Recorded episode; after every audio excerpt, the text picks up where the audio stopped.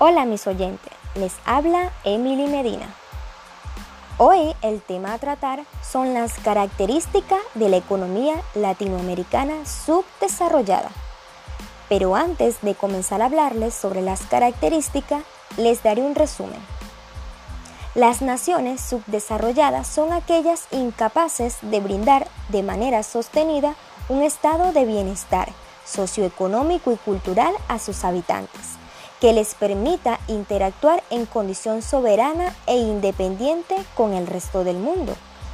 Por esa razón surgen las siguientes características, que representan algunas o todas dependiendo de su grado de atraso, tales como elevadas tasas de mortalidad, tanto infantil como adulta, producto de violencia urbana, altos márgenes de criminalidad o descontrol social, bajo nivel educativo, lo cual repercute en democracias más débiles, pueblos manipulables y racionamientos sociales primitivos.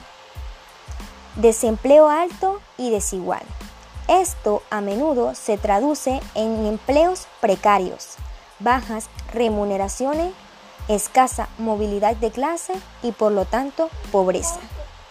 Democracias débiles usualmente a causa de falta institucional, corrupción, anarquía, impunidad y otras fallas en el pacto social de convivencia organizada.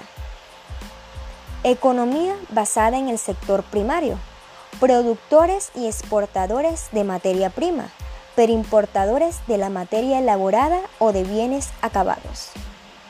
Sobrepoblación sobre todo en los extractos más bajos de la sociedad, lo cual conduce a notorias desigualdad sociales y existenciales. Ingreso bajo, mal distribuido e irracionalmente utilizado.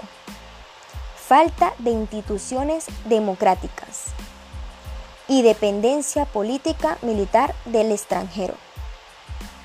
Espero que el podcast de hoy haya sido de tu agrado y que podamos compartir en otra oportunidad estos temas tan importantes. Se despide Emily Medina.